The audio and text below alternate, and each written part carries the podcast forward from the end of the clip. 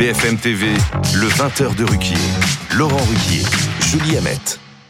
Bonsoir madame, bonsoir monsieur, bonsoir Julie. Nous sommes le lundi 9 octobre et l'actualité, hélas, n'est pas des plus optimistes, vous le savez, depuis que samedi matin, les terroristes islamistes du Hamas ont attaqué Israël et qu'en représailles, aujourd'hui, Israël est décidé de complètement, d'assiéger complètement Gaza. On va en parler évidemment en France. Soutien total à Israël parfois, polémique politicienne d'un autre côté. Ça aussi, on abordera euh, ce sujet avec euh, notre équipe dans notre émission. Mais une marche de solidarité a commencé à 18h30, solidarité à Israël. Arnaud Klarsfeld, un de nos invités, y était. Ils sont partis depuis 18h30 tout à l'heure pour arriver euh, au Trocadéro. On va avoir des images peut-être de cette tour Eiffel qui, Yves Calville disait, est déjà toute bleue, mais je crois qu'il y a des choses prévues supplémentaires. On présente nos débatteurs du soir. Charles Consigny, avocat pénaliste. Bonsoir, Charles. Églantine Delalleux, journaliste politique. Bonsoir à vous. Et Selim Derkaoui, journaliste et auteur de Rendre les coups. Boxe et lutte des classes aux éditions du Passager clandestin. Bonsoir à vous. Célim, nos invités aussi, on a le plaisir euh, d'accueillir Anno Klarsfeld, avocat et membre de l'association des fils et filles des déportés juifs de France.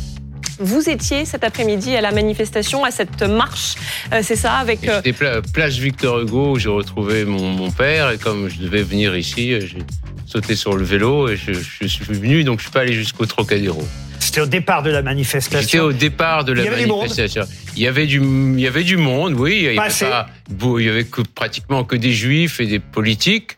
Euh, il devait y avoir euh, sans doute moins de juifs que dans le 16e arrondissement en général, mais il y avait quand même du monde et il y avait un, une, il y a une mobilisation, je crois, générale quand même de la communauté juive de France euh, pour montrer le la solidarité envers Israël et pour se remémorer les, les victimes et les souffrances qui leur, ont, euh, qui leur ont été infligées. C'était un rassemblement organisé par le CRIF. Aujourd'hui, euh, Delphine Orviller, qui est femme à rabat, on le sait, déclarait « Je sais que le mot d'ordre donné, c'est que les amis d'Israël s'y retrouvent, mais je rêve de me dire qu'on n'a pas besoin d'être un ami d'Israël pour y aller. On a besoin d'être un ami, un, un, un ennemi, attention, d'un ennemi du terrorisme. » Vous êtes d'accord avec elle? C'est pour ça que peut-être il n'y avait pas assez de monde. Il y avait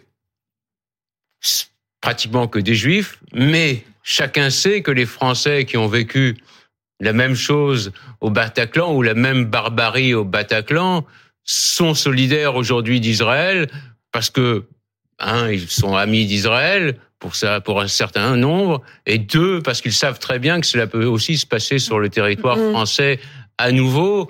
Donc il y a une solidarité euh, amicale et il y a une solidarité personnelle mm. en crainte de, ce qui peut se passer dans le futur. Anna Cabana voulait dire quelque chose. Oui, mais je, voulais vous demander, vous, vous, n'auriez pas aimé qu'il y ait autre chose que des juifs dans cette et des politiques dans cette dans ce rassemblement dans cette marche précisément euh, un rassemblement contre la barbarie pour euh, contre l'inhumanité des des actes qui ont été commis? Non comme ça a toujours été le cas c'est toujours été à peu près toujours le, le, le cas on sait que la population française est solidaire, disons, de, de, des Juifs et de, de, de ce qui de ce qui s'est passé euh, là-bas.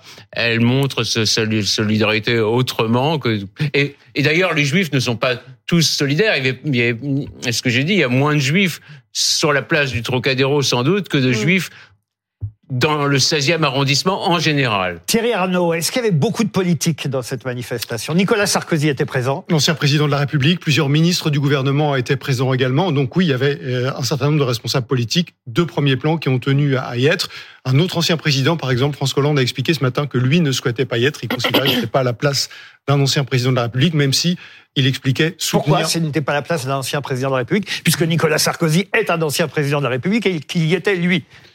Il a considéré que lorsqu'on est un ancien chef d'État, on représente quelque chose qui n'a pas euh, qui n'a pas sa place dans une manifestation, même si on soutient la cause, en l'occurrence, euh, euh, que cette manifestation vient représenter. C'était le cas pour François Hollande.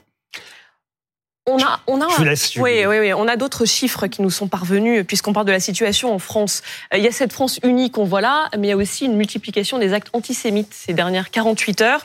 Une vingtaine d'actes antisémites qui ont été euh, répertoriés en, France. C'est une crainte, euh, ça aussi, que ça ne se multiplie dans, dans ce contexte? Ah, c'est clairement une crainte de l'exécutif. C'est Gérald Darmanin et avec lui le ministère de l'Intérieur, ils sont, sont sur les dents sur ce sujet. Et l'idée, c'est précisément d'empêcher la, la, contagion et le risque de contagion est, évident dans une dans une situation aussi inflammable, si vous voulez. C'est-à-dire que les, les, les les vidéos, les images qui qui ont été diffusées par le Hamas vont enfin ont, ont, tellement marqué les esprits, mhm. si vous voulez, que ça et pas seulement les esprits en Israël, que la que les répercussions en France vont vont se faire sentir. C'est-à-dire qu'on a on a déjà dans les banlieues des des épiphénomènes qui laissent penser au ministère de l'Intérieur qu'il suffit, il suffirait de pas grand-chose, si vous voulez, pour mettre le feu au fond, aux, esprits et au mm. cœur. On va donner la parole à, Thierry Arnaud et à tout le monde dans un instant, mais on a notre correspondant en Israël euh, qui doit intervenir. C'est Grégory Phillips, qui est là-bas, tout près d'ailleurs de la bande de Gaza,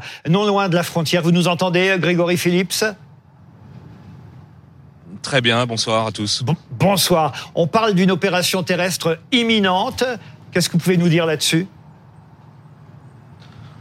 Écoutez, je peux vous dire deux choses. Euh, d'abord, euh, on est dans cette ville de Sderot qui est située à 1 à 2 kilomètres de la bande de Gaza et toute la journée, on a vu effectivement euh, non seulement des blindés israéliens se diriger vers l'enclave palestinienne, mais aussi des bus amener des des réservistes. C'est un premier indice.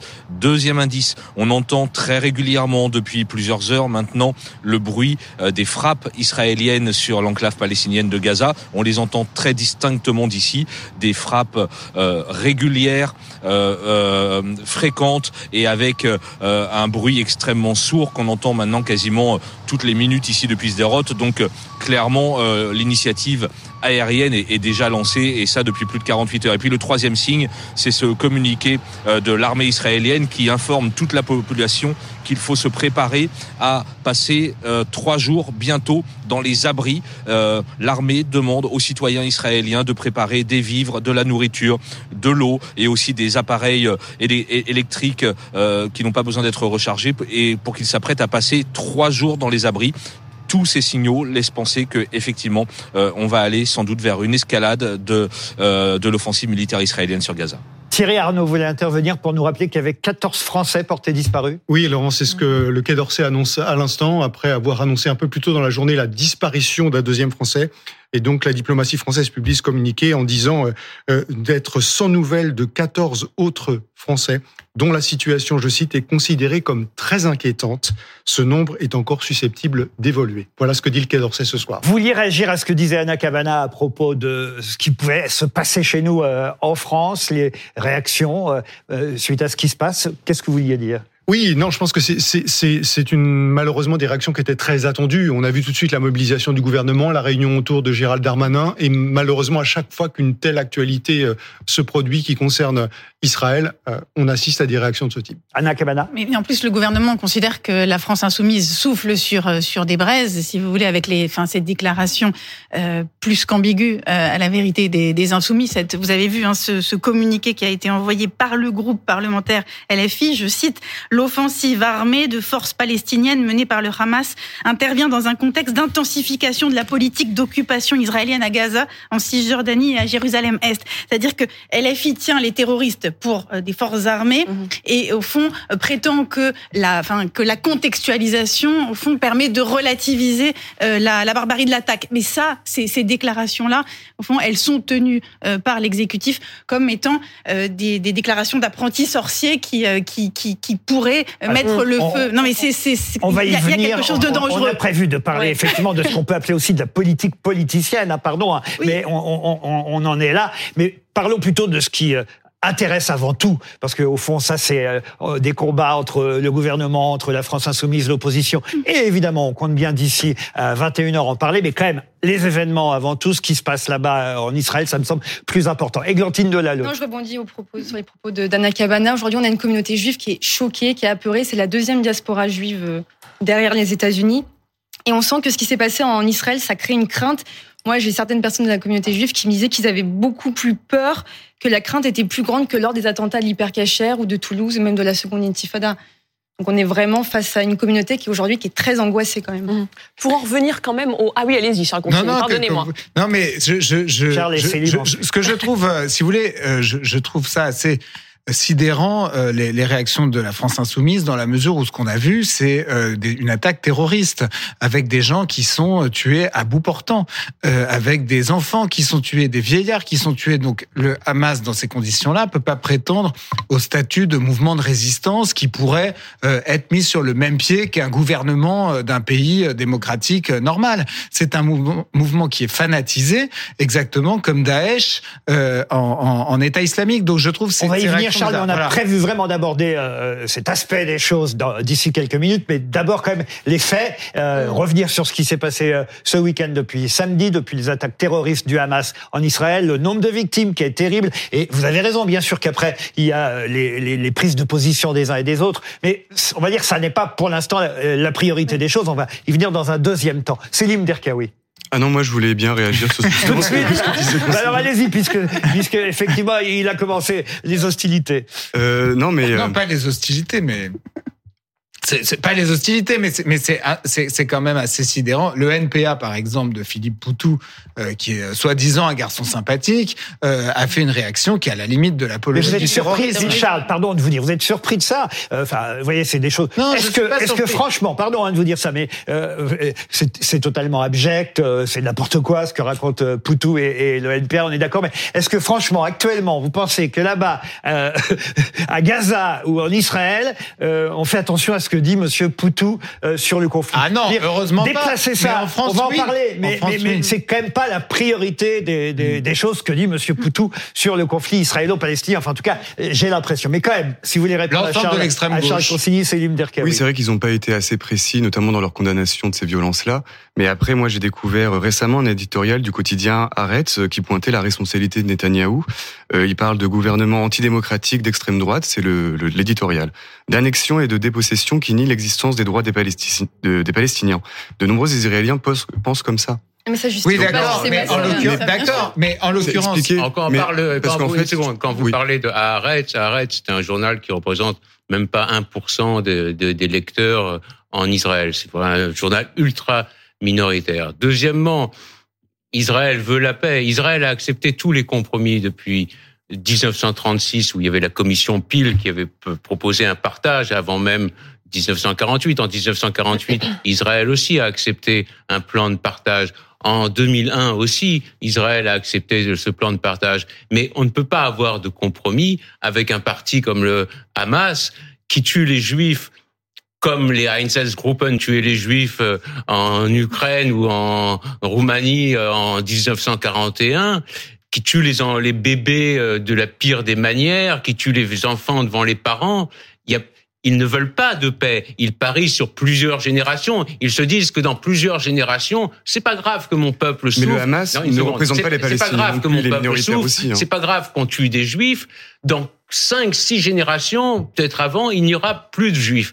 Donc, avec un parti comme ça, il est impossible de faire la paix. Le, Hamas, le, Hamas est créé en 1987. Mhm. Euh, le processus de colonisation et d'apartheid avait déjà commencé bien avant les expropriations. Il n'y a pas d'apartheid en Israël. Si vous, pensez qu'il y a un apartheid en Israël, vous avez le droit de le penser. Vous pouvez rejoindre aussi le Hamas si vous voulez. Bah moi, je disais le contraire justement. J'étais en train de vous dire qu'il était minoritaire parmi les Palestiniens eux-mêmes.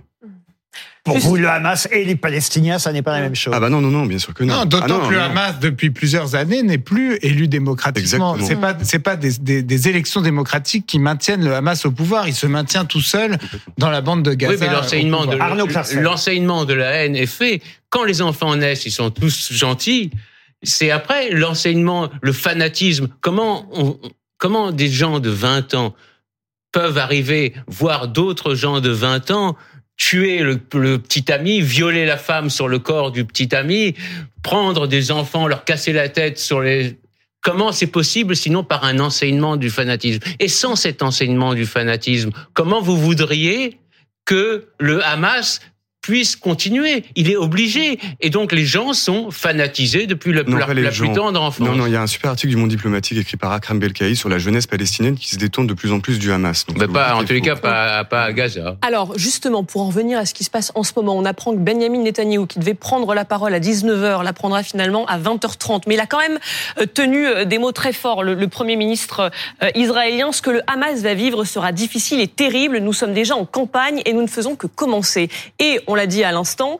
Euh, qui demande aux Israéliens de se préparer à un séjour de trois jours dans des abris anti-bombes. Clairement, euh, la riposte se prépare et on n'a rien vu. On n'a rien vu et on, va vivre quelque chose d'historique. En l'occurrence, ça n'est pas euh, galvaudé. Israël qui mobilise 300 000 réservistes pour venir gonfler les rangs de salles, ça n'est tout simplement jamais 300 000 sur les 400 000 réservistes que compte le, pays. Oui, et surtout l'armée d'actifs, c'est à peu près 180 000 soldats. Donc on va passer de 180 000 à 500 000. Ça veut dire qu'on va multiplier le nombre de soldats par deux fois mm. et demi euh, pour lancer cette opération. Mm. On a massé 100 000 personnes à la frontière de, de Gaza. On s'apprête à lancer une opération effectivement d'une ampleur considérable et sans précédent, encore une fois, dans l'histoire du pays. Beaucoup ont comparé ça à 11 septembre, le 11 septembre euh, israélien. Vous-même, euh, Arnaud Clarcel, vous estimez que c'est la bonne, la bonne expression, le 11 septembre israélien C'est l'article que j'avais écrit il y a deux, mhm. jours dans le journal du euh, dimanche. Bah oui, les gens sont traumatisés parce que c'est la première fois qu'un pogrom, un grand pogrom, se déroule sur la terre d'Israël. Donc les gens sont marqués.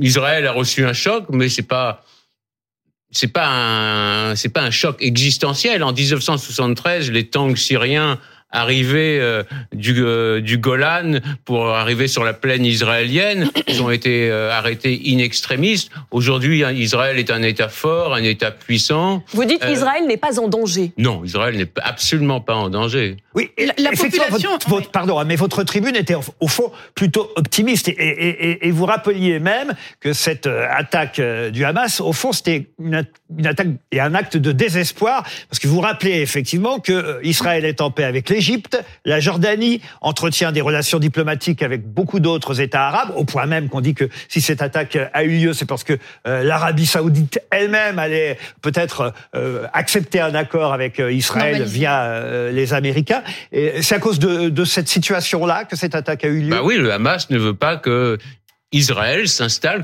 qu'il y ait un État juif au Moyen-Orient. Ils ont leur logique. Ils mm. sont pas, ils sont fanatiques, mais ils sont pas fous ils ont une logique et une cohérence et une stratégie. Et il faut de temps en temps raviver la flamme de la haine par des actions spectaculaires. Euh, sinon, ils disparaissent. Euh, s'il n'y a pas de haine. La haine fédère beaucoup plus que l'amour et ils ont besoin de ces massacres pour continuer à exister, comme Daesh montrait les vidéos. Et les vidéos, ça galvanise les gens pendant un certain temps. On va venir aussi à la guerre de communication, évidemment, parce que ça aussi, hein, c'était déjà vrai sur euh, des guerres assez récentes, mais ça l'est encore plus, évidemment, en 2023, euh, cette guerre des réseaux sociaux, des images terribles, que peut-être d'ailleurs X ex-Twitter ne devrait pas montrer. On, abordera peut-être ce hmm. sujet. Mais allez-y, Anna Non, mais il faut, il faut, voir quand même une chose, c'est que la population israélienne, donc la Swad, elle est moins optimiste que vous. C'est-à-dire qu'il y, a un tel désarroi, il y a un tel, il y a un tel choc devant cette, cette barbarie. Le traumatisme, il est, il est tel que même ceux qui ont vécu la guerre de Kippour dont vous parliez, 73, euh, disent que, que, que, que le traumatisme d'aujourd'hui est, est, incommensurable parce que, parce que précisément, il y a en plus une, une défiance vis-à-vis du gouvernement de, de Netanyahou. Et donc, Israël se sent, au fond, euh, dans un, dans un désarroi total. C'est-à-dire que, se, se, disant que finalement son armée euh, n'est pas aussi forte, que ses services de renseignement ont failli et que, et qu'aujourd'hui, c'est un, coup, c'est un coup Aujourd'hui, voilà, le coup moral, et, vous savez qu'il est très lourd, ce coup moral. Bah, évidemment, je le ressens aussi.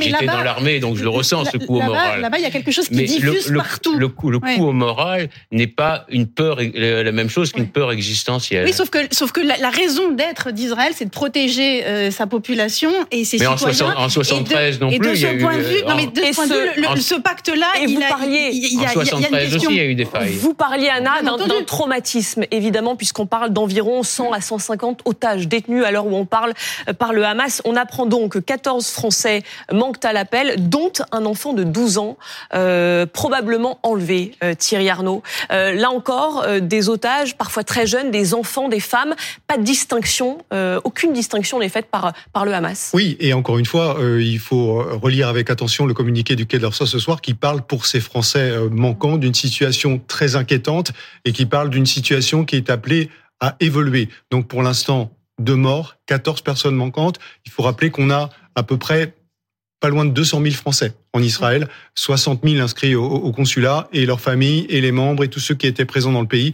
Donc malheureusement, il n'est pas impossible que ce bilan euh, vienne s'alourdir dans les heures et dans les jours qui viennent. Selim Derkaoui, je peux comprendre que vous défendiez la cause euh, palestinienne sans défendre le Hamas. Oui, oui. On, a, on, a, on a bien compris et entendu. Euh, mais je voudrais vous citer par exemple le tweet de Jacques Attali aujourd'hui que je trouve assez juste. J'aimerais que vous y réagissiez si c'est possible. Euh, Monsieur Attali qui a écrit aucune cause juste, aucune colonisation scandaleuse et suicidaire n'excuse les viols on vient d'en parler, les assassinats d'enfants et de vieilles dames dans leur lit. Ce sont des principes même de toute civilisation, principes qui sont en cause. La cause palestinienne mérite bien mieux que ces monstres. Ça, bien sûr.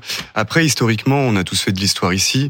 Euh, on sait très bien que par rapport à la colonisation, ce qui maintient le degré de violence, euh, c'est le, le, colonisateur plus que le colonisé qui le maintient. On a l'exemple, par exemple, du FLN aussi en Algérie. Ce qui s'est passé, c'est qu'on a eu un, un, groupuscule armé dont les, la population algérienne n'était pas forcément du tout d'accord avec les méthodes d'action du FLN. Mais quand on laisse pourrir la situation comme ça, quand il y a par exemple 2000 morts palestiniens l'été 2014, et qu'il n'y a pas de soubresaut euh, international à ce sujet-là. Donc forcément, ça crée, ça alimente euh, des colères. Il y a eu des rassemblements. pas. ça ne les justifie pas. Ça ne les justifie pas. Expliquer, ce n'est pas. Oui, mais il y avait même eu des rassemblements. Les Palestiniens auraient pu avoir leur État depuis 1948. Ils auraient pu avoir leur État en 1967. Les territoires avant étaient euh, jordaniens. Ils auraient pu avoir leur État en 2001.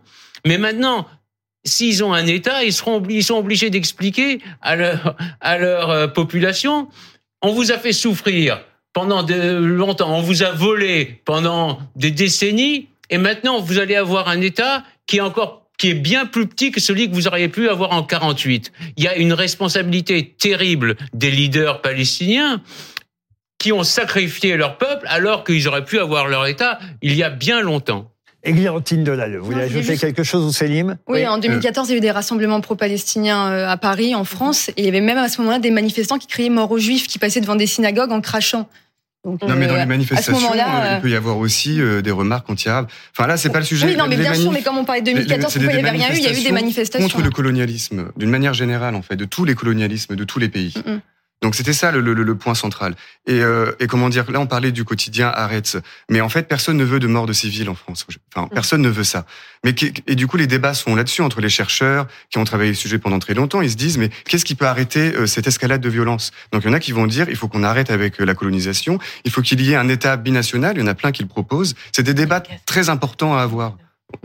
Les, morts de civils, c'est pas un sujet seulement pour la France. Quand on voit la prise de parole aujourd'hui du secrétaire général des Nations Unies, il y a quand même un peu une mise en garde à Israël en expliquant que mm. dans la bande de Gaza, il y a des civils, que les cibles civiles ne sont pas des cibles légitimes quand on conduit une guerre, et appelle Israël à conduire la guerre. 560 morts à Gaza, à l'heure où on parle, dont 78 enfants. Oui. Pardon, Charles Consigny, je vais vous redonner la parole. C'est vrai que vous avez un peu coupé sur Poutou. Non, non, je vous en prie. Franchement, Poutou représente je ne sais combien de pourcents, une partie infime des électeurs euh, oui, mais... français. S'arrêter aujourd'hui sur ce qu'a pu dire Non, non, mais c'était pas pour parler. C'était pas du tout pour parler de ça. Vous êtes à fond dans la politique politicienne. Pas du tout, pas du tout. C'était pas pour parler de ça, s'il vous plaît. Je, je, je, je constate simplement que pourquoi il y a un tel ressentiment à l'encontre d'Israël euh, dans une partie de la jeunesse palestinienne.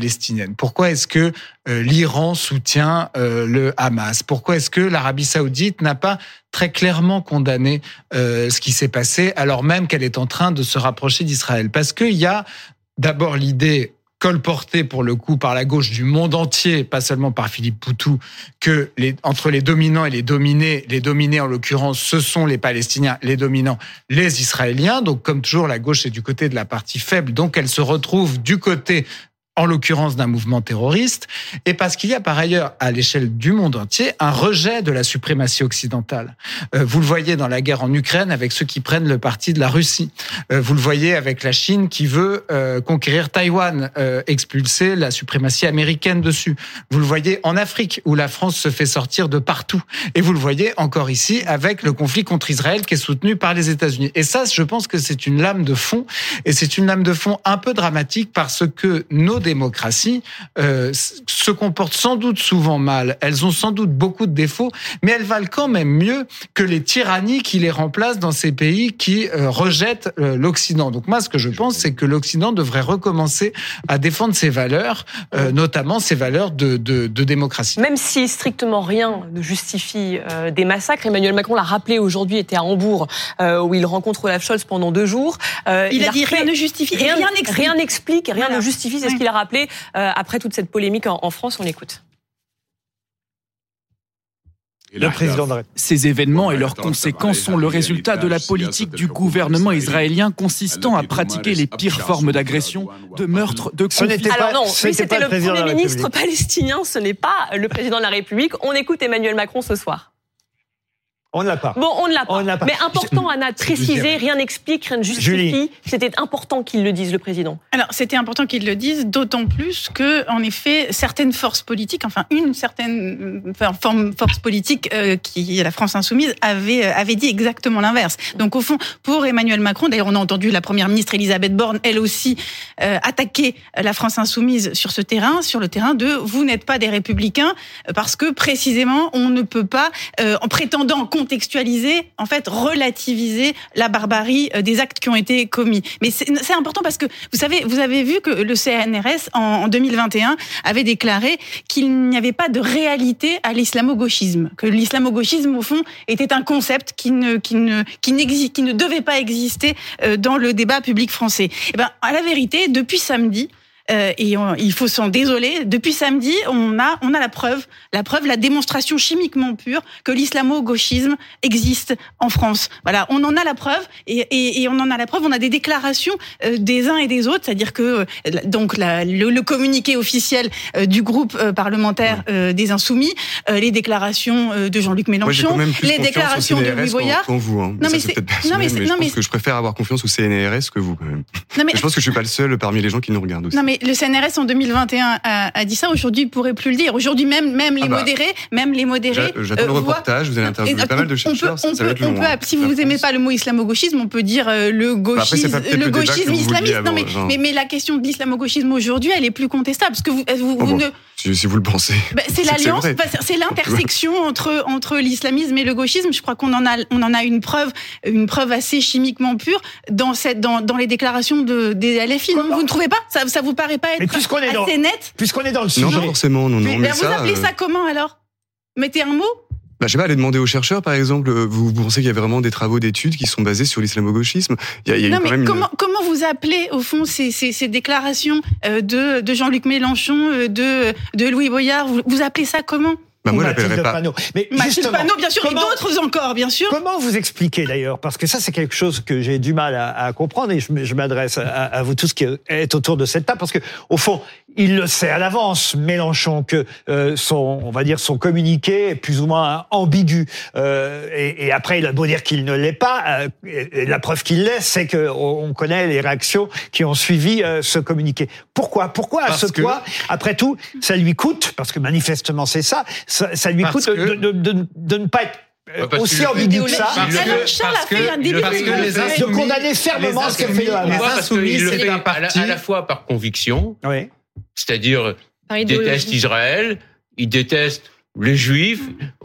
dans sa conviction, les, Juifs les Vous juifs, pensez ça, les juifs, les juifs, pour lui, dans sa conception, les juifs dominent le monde, les Rothschild et tout ça. C'est une conception. Il a eu des propos ambigus sur les juifs ces dernières années. Hein, c'est une, une, conception d'une partie de la gauche. Ceux qui dominent le monde financier sont les juifs, et donc c'est eux qui tirent les ficelles. Ça, c'est une, une, seconde, juste une seconde quand même. Une, ça, c'est une conception.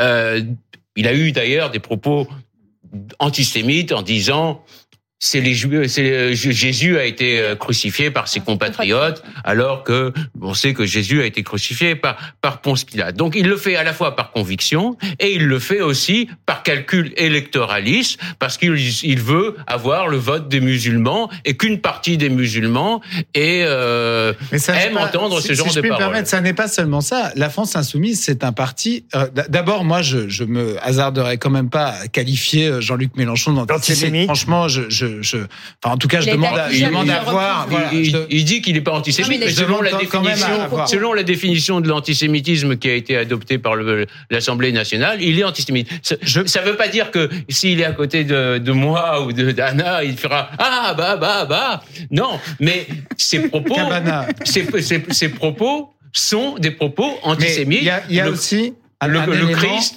le Christ, la haine, euh, une haine euh, d'Israël passionnelle, ça s'appelle de l'antisémitisme. C'est que le, la France insoumise, c'est un parti révolutionnaire. Euh, pour les révolutionnaires, la fin justifie les moyens.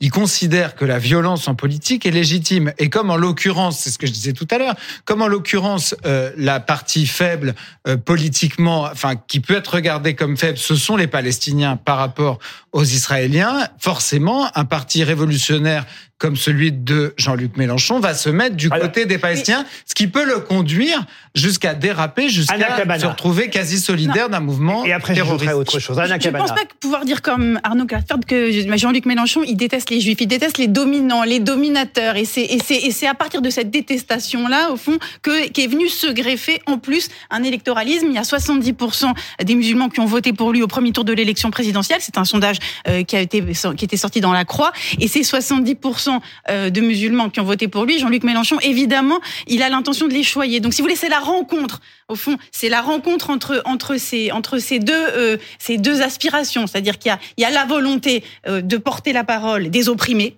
et de ce point de vue-là, au fond, Israël euh, est, est, est, un oppresseur dans l'esprit euh, de Jean-Luc Mélenchon.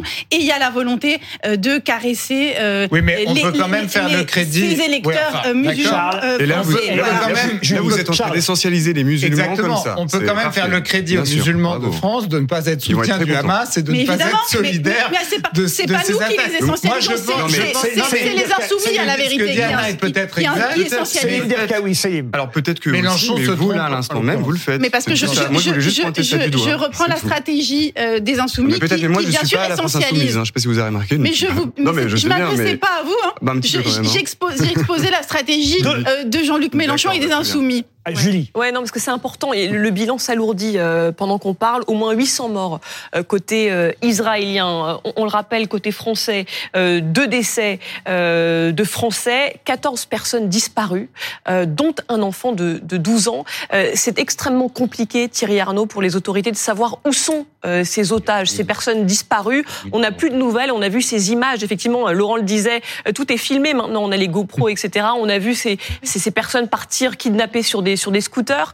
Euh, on ne des sait pas où ils sont. Hein, des images barbares. On ne sait pas où sont toutes ces personnes. Oui, Est-ce que les autorités sont en train d'essayer de les localiser? Comment ça se passe C'est un travail frénétique. Euh, S'agissant des Français, par exemple, on a deux représentations diplomatiques euh, en Israël qui travaillent 24 heures sur 24 depuis samedi pour essayer d'identifier les personnes manquantes, d'essayer de les localiser, d'essayer de savoir où elles sont, pourquoi est-ce qu'elles étaient à cette rêve partie, est-ce qu'elles étaient à, à, la frontière de Gaza, et, et, et de voir comment on peut avoir des informations sur elles. Et c'est la raison pour laquelle, encore une fois, ce communiqué, il est prudent et il dit C14 pour l'instant.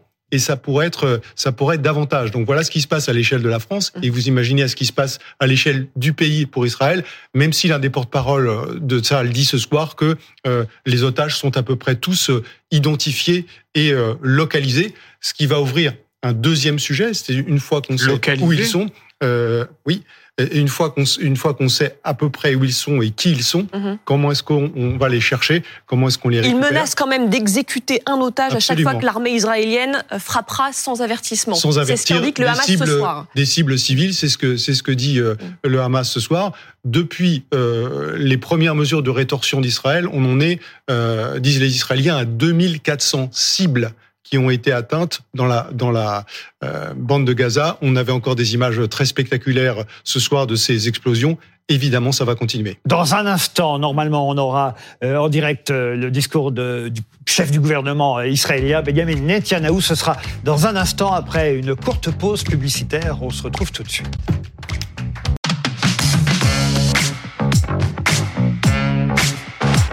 Le 20h de Ruquier. Laurent Ruquier. Julie Hamet. Arnaud, Klas, Arnaud Klarsfeld pardon, est resté avec nous. Je rappelle que vous êtes avocat, membre de l'association des fils et filles de déportés juifs de France. Nous a rejoint Tamar Sebok, qui est consultante Israël pour BFM TV, et Steve Suissa, qui est acteur, metteur en scène, réalisateur, qui rentre de Tel Aviv, puisque vous avez créé un festival là-bas, et vous avez même des cours de théâtre à Tel Aviv et aussi à Jérusalem. Euh, et, et, on peut rappeler aussi que vous occupez des émissions religieuses juives pour le service euh, public. Euh, vous, êtes, vous étiez hier encore à Tel Aviv. Était l'ambiance Comment vous avez ressenti les choses? Écoutez, en tant que Français, euh, je suis, euh, je suis bouleversé. C'est pas ni l'énergie, ni le courage, ni la volonté qui me manque, mais ce que je vois, ce que j'entends, ce que je ressens, euh, alors que je vous écoute parler avant de rentrer sur ce plateau, moi me bouleverse parce que euh, qu'on puisse à 6h30 du matin rentrer sur un territoire, prendre des femmes, des enfants, des vieilles personnes, euh, rentrer dans des miclates, donc dans des abris, tuer ces gens, les enlever, les amener quelque part, les violer, les décapiter. Euh, je pense qu'avant tout, j'ai une conscience d'être humain, c'est-à-dire que je ne suis pas là pour parler, euh, ou en tous les cas pour dire ce que je pense du conflit israélo-palestinien ni du gouvernement israélien. Je suis là pour dire qu'est-ce qu'on fait nous en tant qu'être humain quand on voit ça et qu'on est français et quand on voit que des gens sortent d'une fête où ils sont allés danser, chanter et que 240 personnes de toutes les nationalités du monde, dont la plupart sont enlevées aujourd'hui, vont peut-être perdre la vie. Moi, je suis papa. Je vous dis, je passe mes jours à pleurer. Et vous me connaissez, Laurent, c'est pas mon truc. Donc, je dis juste aujourd'hui, comment faire pour que tout d'un coup, ça devienne notre problème à tous? Être humain. On vous redonne la parole, Steve, dans un instant. C'est très émouvant ce que vous nous dites. On a notre envoyé spécial eh correspondant sur place qui, qui veut intervenir. Parce que vous parliez de ce bilan, Steve. 800 euh, morts, c'est le tout dernier bilan euh, qu'on vient euh, d'avoir et on va tout de suite aller sur place à Ashkelon. C'est à quelques kilomètres au nord de la bande de Gaza. Retrouver nos envoyés spéciaux Nicolas Kouadou et Hugo Dorsmen. C'est la ville la plus touchée par cette offensive du Hamas. Il y a des centaines de victimes qui sont soignées dans les hôpitaux de la ville. Racontez-nous ce qu'il en est ce soir. Euh, Nicolas Bonsoir Julie, bonsoir Laurent. Oui, alors l'hôpital d'Ashkelon, en fait, c'est l'hôpital euh, qui est le plus utilisé ici au nord de la bande de Gaza. Donc c'est ici, pardon, euh, que depuis euh, maintenant près de trois jours, eh bien, de très nombreux blessés affluent. Dites-vous, il y a 600 blessés qui sont soignés, dont beaucoup en soins intensifs. On a pu discuter avec des soignants, avec des brancardiers qui nous ont décrit des scènes d'horreur, oui, qu'on partage depuis quelques jours. Cette ville d'Ashkelon, eh bien, le calvaire de ses habitants n'est pas terminé puisque elle a été ciblée euh, toute la journée d'hier, également aujourd'hui, dans la soirée, dans la journée, par des roquettes tirées depuis la bande de Gaza. Euh, l'alerte antiaérienne que connaissent bien ici les habitants d'Ashkelon, qui résonne euh, de manière extrêmement importante, extrêmement régulière.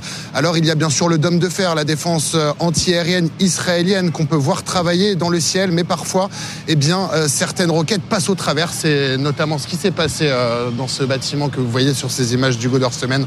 Ce bâtiment dont une partie a été touché et c'est euh, le système électrique qui a été touché. C'est pour ça que toute une partie du quartier est actuellement dans le noir. Ce que vous voyez euh, s'activer, ce sont les employés municipaux qui tentent de remettre la situation à la normale le plus rapidement possible. Alors, on a pu discuter avec les habitants eh bien, de, cette, de cet immeuble qui nous explique que oui, ils ont l'habitude d'avoir des roquettes depuis la bande de Gaza, mais pas dans cette proportion. Euh, certains ont décidé de quitter la ville temporairement, bien sûr, avant d'y revenir plus tard, lorsque, selon eux, la situation se sera calmée. Euh, cette ville, on entend également l'écho de la riposte de l'armée israélienne sur la bande de Gaza, des bombardements qui vont de plus en plus forts, de plus en plus puissants. On peut le voir, euh, une explosion quasiment toutes les 10 secondes sur la bande de Gaza. Merci Nicolas Coadou. Je voudrais redonner la parole à Steve Suissa parce que les, images et, les commentaires de notre envoyé spécial, évidemment, rajoutent à l'émotion déjà que vous avez euh, su nous faire partager, puisque vous revenez de là-bas, euh, Steve Suissa, et vous disiez, je ne sais pas quoi faire. Et je ne sais pas ce qu'on peut faire. C'est-à-dire qu'aujourd'hui, il y a des gens dans tout le pays qui sont en train de donner à manger, de sortir, de savoir comment aider, d'aller aux frontières, de donner à manger aux soldats. Et honnêtement, euh, de quoi on parle? C'est-à-dire que. Alors, pardonnez-moi, Benjamin Netanyahou prend la parole, priorité au direct. On vous redonne la parole. Le Premier ministre israélien.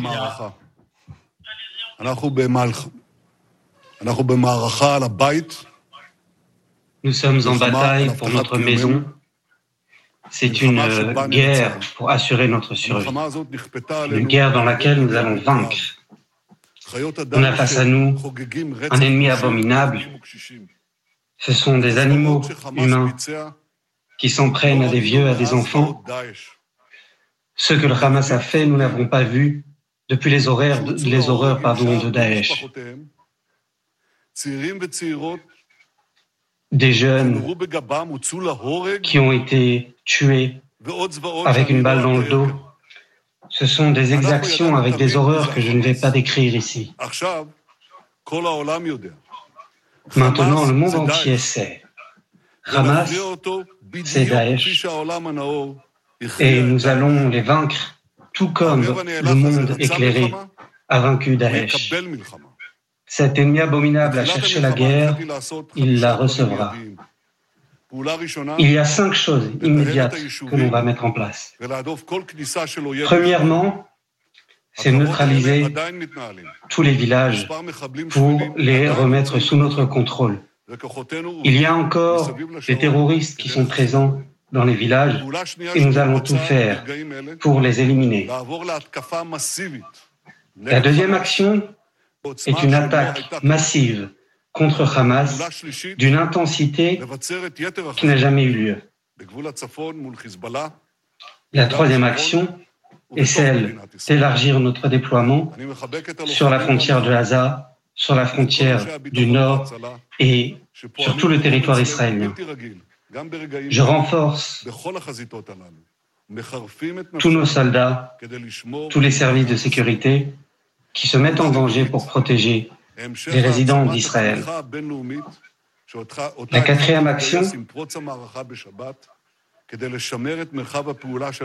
c'est de conserver les forces euh, d'action qu'on a contre nos ennemis en, en l'intensifiant.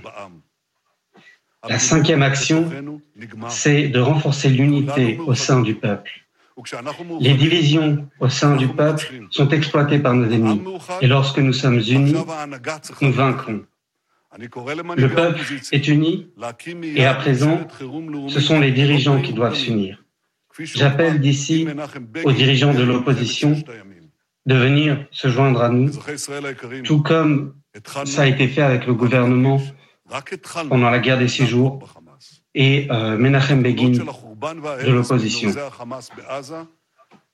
Les images de destruction que l'on a vues à Gaza ne sont qu'un début. On ne s'arrêtera pas. Et comme je l'ai dit, chaque lieu à partir duquel le Hamas opère deviendra une ruine.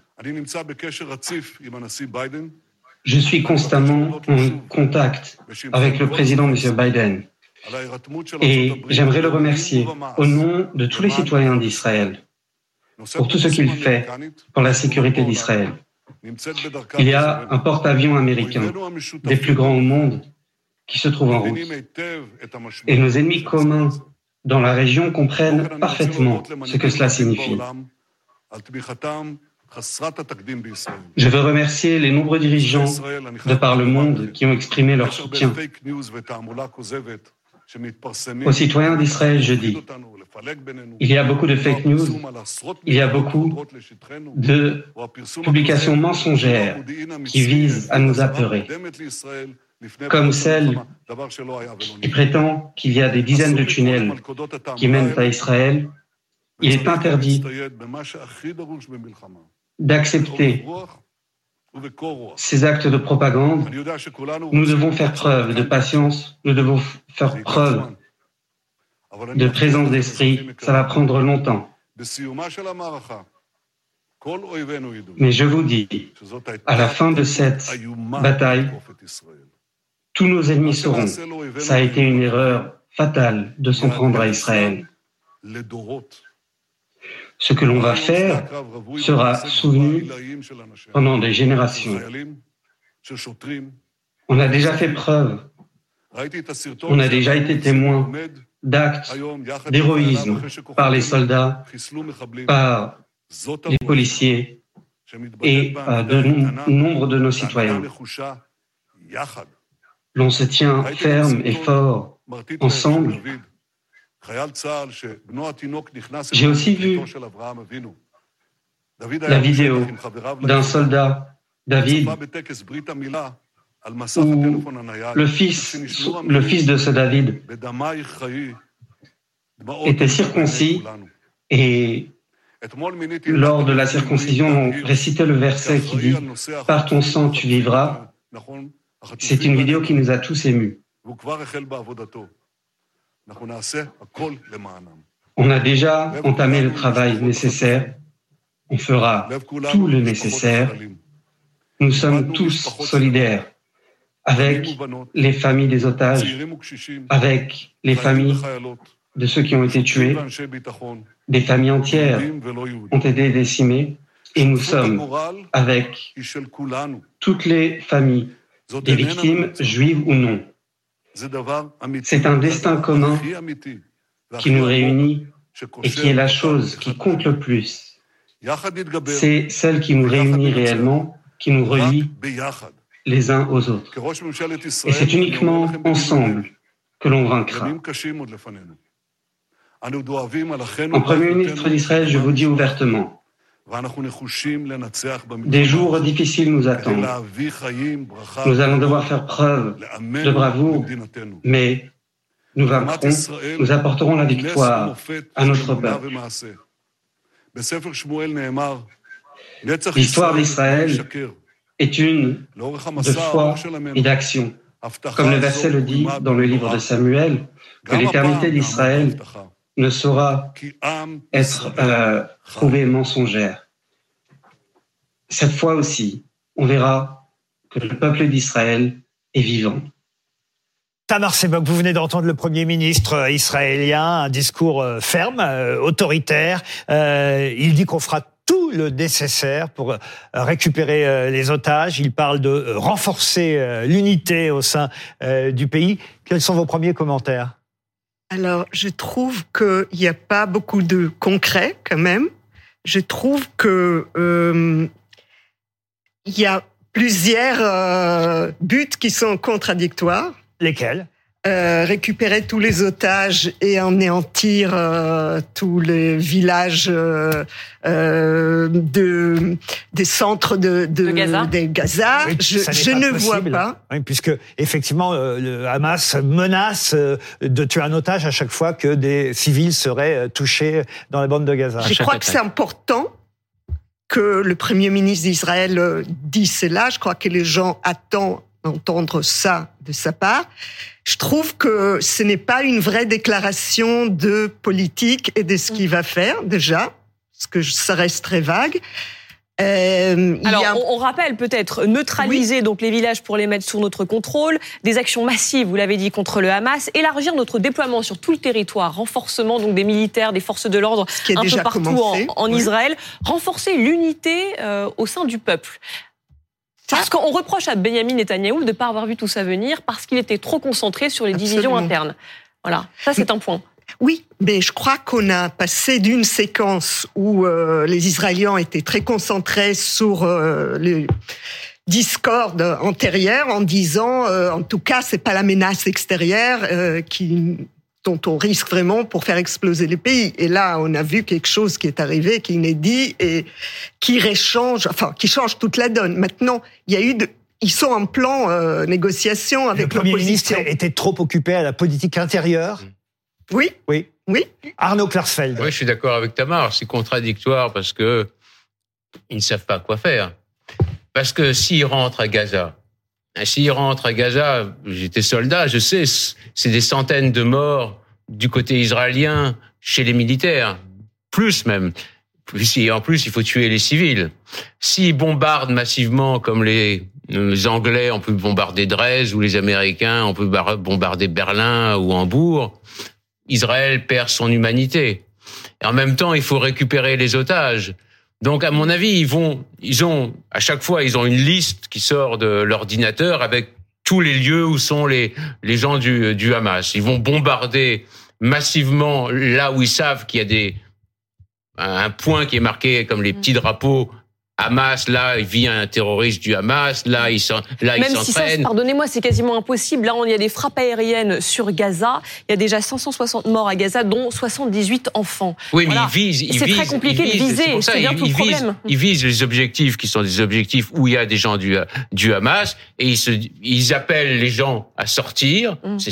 Chacun le, le dit. Allez, allez ailleurs, ne restez pas à Gaza City. Allez, euh, allez ailleurs. Bon, ça fait quand même une trentaine de kilomètres. Hein. Ils peuvent aller ailleurs qu'à Gaza City, et ils vont peut-être tenter des, des, des, opérations commando pour essayer de sortir les otages. Mais euh, c'est très, mais s'ils disent trois jours, rester trois jours, il n'y a pas de guerre avec l'Iran qui euh, qui qui, qui s'annonce, parce que s'il y avait une guerre avec l'Iran, c'était pas trois jours de réserve qu'il faudrait. Steve suit ça sur ce que vous venez d'entendre, sur le discours du premier ministre israélien.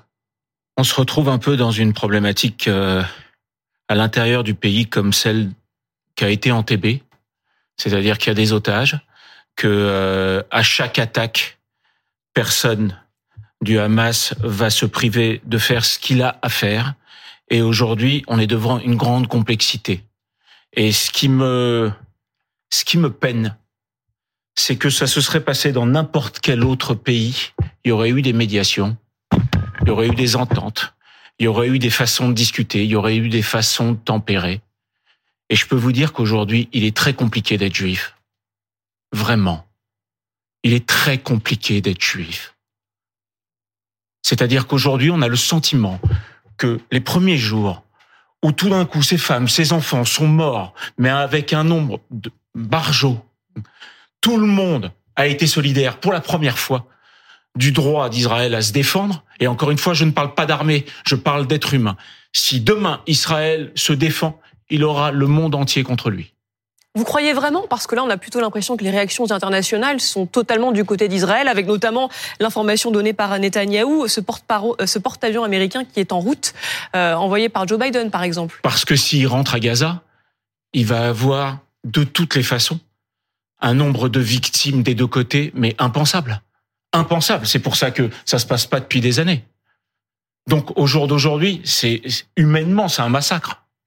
On retrouve on vous donne la parole tout de suite après, mais on retrouve Grégory Phillips à Sderot qui nous entend et qui va nous faire un point sur euh, la situation, je crois, Julie Hamet. C'est bien ça? Oui, oui, exactement. Vous êtes à Sderot, euh, Grégory Phillips, à quelques kilomètres à peine de la bande de Gaza. Elle a été la cible euh, du Hamas. Que se passe-t-il ce soir? Est-ce qu'il y a encore des roquettes qui tombent sur la ville? Racontez-nous un peu l'atmosphère.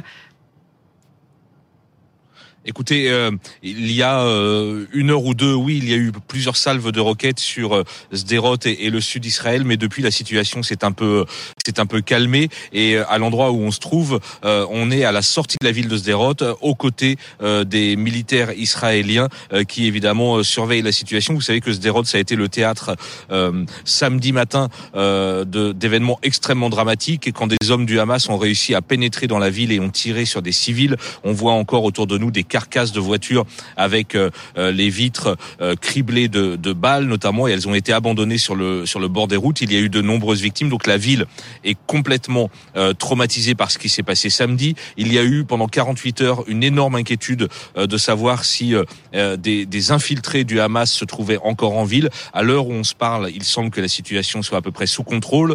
Les roquettes continuent à tomber dans la journée, même si ça s'est calmé depuis deux heures. Et puis d'ici, à Sderot, on entend ce qui se passe de l'autre côté de la lisière, de l'autre côté de la bordure à Gaza, avec euh, l'offensive euh, militaire aérienne menée par euh, l'armée israélienne et des bruits sourds d'explosions que nous entendons quasi toute la journée depuis maintenant 48 heures. Merci Grégory Philippe. Je voudrais demander à Steve Suisse, qui est souvent là-bas à Tel Aviv, comment on vivait jusque-là? Dans, pardon hein, du terme, dans une forme d'insouciance. On n'imaginait pas que cela pouvait arriver.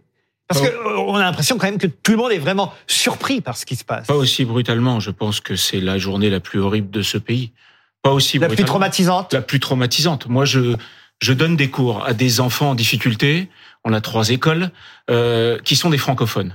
Et je décide donc depuis 5-6 ans de faire un pont d'amour entre la France et Israël pour faire un festival de théâtre. Et mon rêve, vous le savez, c'était d'attendre encore que les accords d'Abraham s'ouvrent pour faire un festival de la paix. Je suis allé donner des cours à Les accords d'Abraham, on précise, ce sont ces pays arabes qui reconnaissent l'État d'Israël. C'est un peu une victoire pour Israël. Tout à fait. Et à Sderot, par exemple, les trois, quatre fois où je suis allé donner des cours de théâtre, les petits garçons voulaient pas parler. Et on m'expliquait qu'en fait, ils avaient tellement peur d'aller aux toilettes la nuit qu'ils faisaient sur eux. Ah Et donc, en fait, au jour d'aujourd'hui, de l'autre côté, ça doit pas être plus facile. Hein. C'est pas ce que je suis en train de dire. C'est que c'est inhumain de voir ce qui se passe et de se dire que ça, ça va finir en carnage.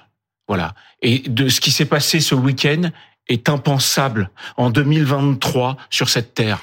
Et c'est ce que dit un peu ce soir le président israélien qui a pris la parole euh, sur euh, cette, euh, cette date qui restera gravée. Il y aura un avant et un après. On écoute le président israélien. À ma connaissance, depuis l'Holocauste, il n'y avait jamais eu autant de Juifs tués en une journée. Et depuis l'Holocauste, nous n'avions plus été témoins de scènes de femmes, d'enfants, de grands-parents et même de survivants de l'Holocauste chargés dans des camions et devenus captifs. Le Hamas a importé, adopté et copié la sauvagerie de l'État islamique, entrant chez des civils en plein jour saint, tuant de sang-froid des familles entières, jeunes et vieux, violant et brûlant des corps, frappant et torturant leurs victimes innocentes, juives, musulmanes ou d'autres confessions. La brutalité, l'inhumanité, la barbarie de monstres, pas d'humains, de monstres. Israël est un pays puissant et utilisera toute son énergie et sa force pour se défendre et défendre son peuple. Mais en 41, en... Aujourd'hui, Israël peut se défendre. En 41, Israël, les Juifs ne pouvaient pas se défendre.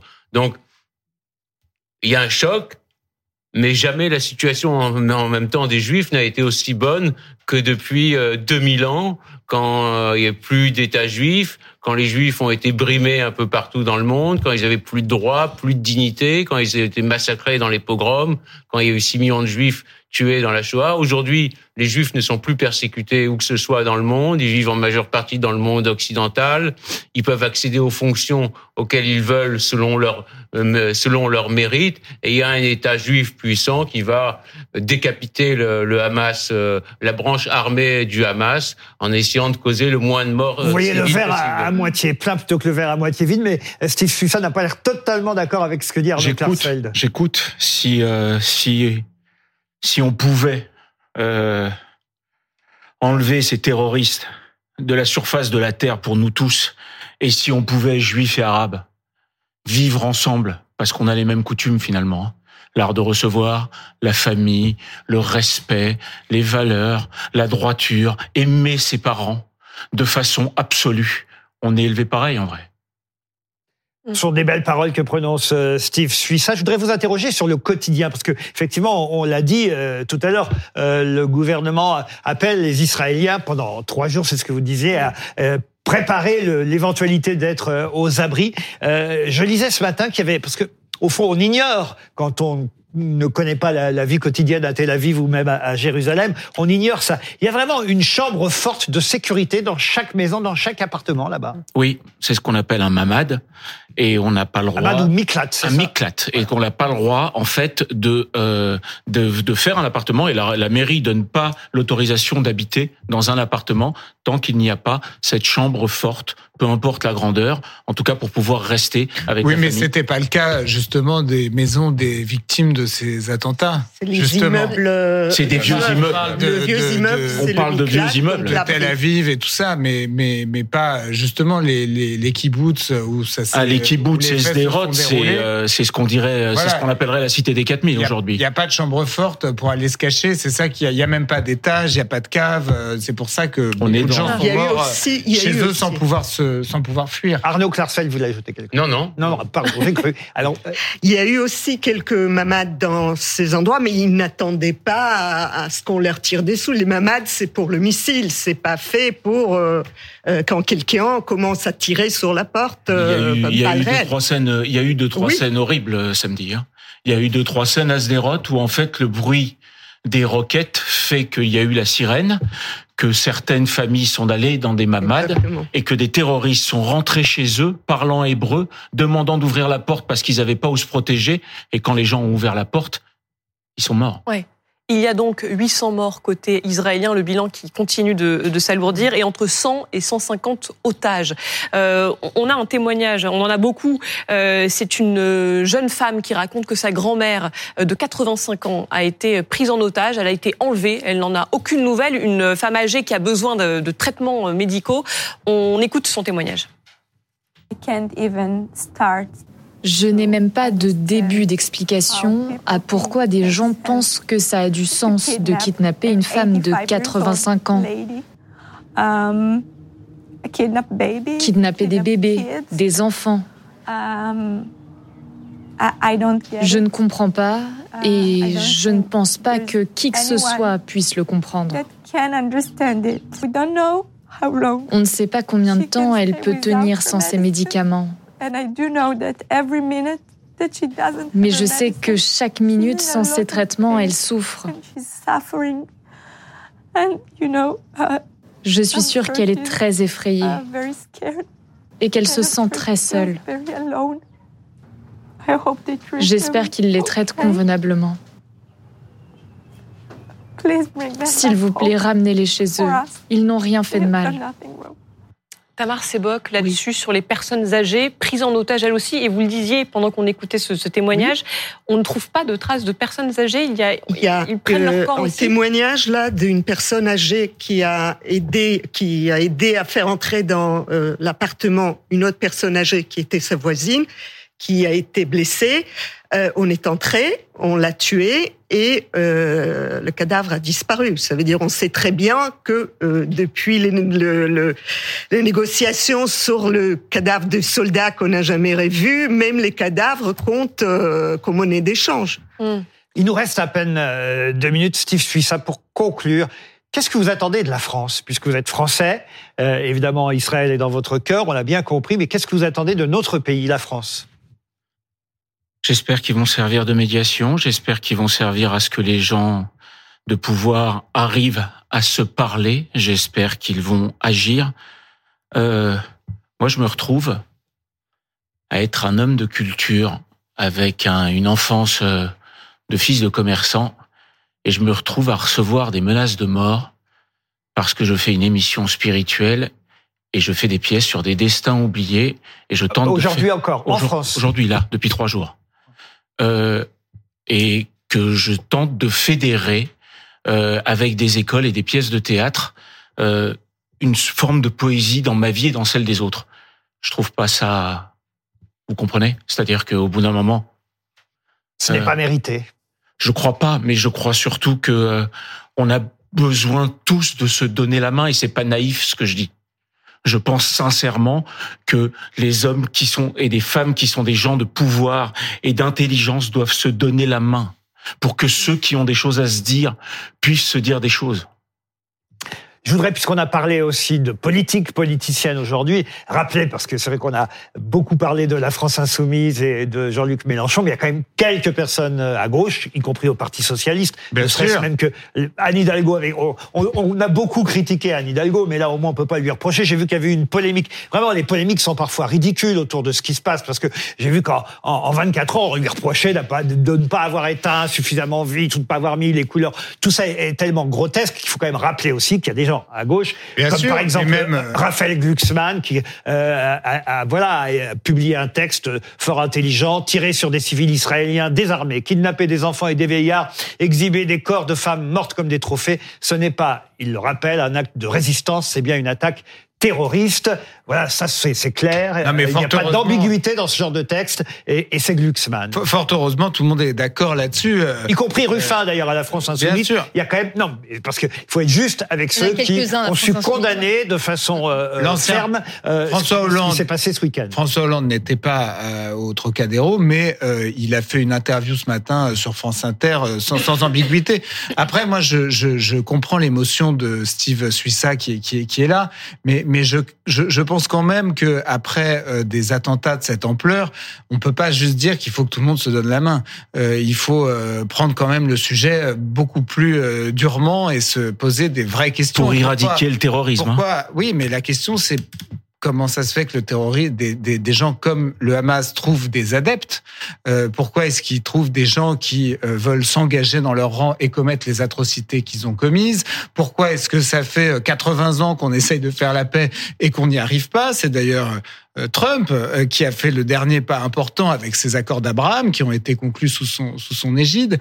Euh, moi, je trouve que c'est quand même ça les questions qu'il faut se qu'il faut se poser. Pourquoi est-ce qu'il y a un soutien malgré tout terrible dans une certaine jeunesse dans le monde entier? On a vu même à Londres des jeunes qui brandissaient le drapeau palestinien après mmh. ces après ces attaques. Pourquoi mmh. est-ce qu'il y a cette lame de fond anti-israélienne? Enfin, il y a toujours des crétins partout. Pardon hein, de vous dire ça, mais, oui, mais ils, étaient, ils étaient 5, 6, 10. On a vu ces images, je les ai vues hier aussi ici sur BFM TV. Vous seriez surpris, Laurent. Vous seriez surpris. C'est pas l'ensemble de. de, de Souvenez-vous après Charlie Hebdo, les minutes de silence. Je sais, je sais tout ça. France, mais je veux dire, il ne euh, faut pas non plus exagérer sur ce qui se passe. Ah bah, moi, moi, je pense qu'il y a quand même un problème de rejet euh, d'Israël par une certaine jeunesse euh, partout dans le monde. C'est certain, une vraie question. je vous le confirme. Steve Je vous le confirme. Il y a un antisémitisme qui est radical. Je vous le confirme. Donc, j'essaye de mettre de la poésie quand je pense que on devrait se donner la main et, si je puis, se parler. Juste poursuivre mon propos. Écoutez, ça fait du bien de poésie. Euh, hein, juste en, une phrase, euh, Monsieur Netanyahou, euh, c'est normal, tient un discours très martial, euh, mais c'est quand même une faillite complète de sa politique aussi, mm. euh, à la fois de sa politique de sécurité, puisque il, ses services de sécurité n'ont pas vu arriver ça et n'ont pas su empêcher ça. Euh, et c'est aussi probablement une faillite de sa ligne politique qui manifestement ne, ne, ne, parvient pas à affaiblir le Hamas. Et il joue sa crédibilité euh, dans cette euh, riposte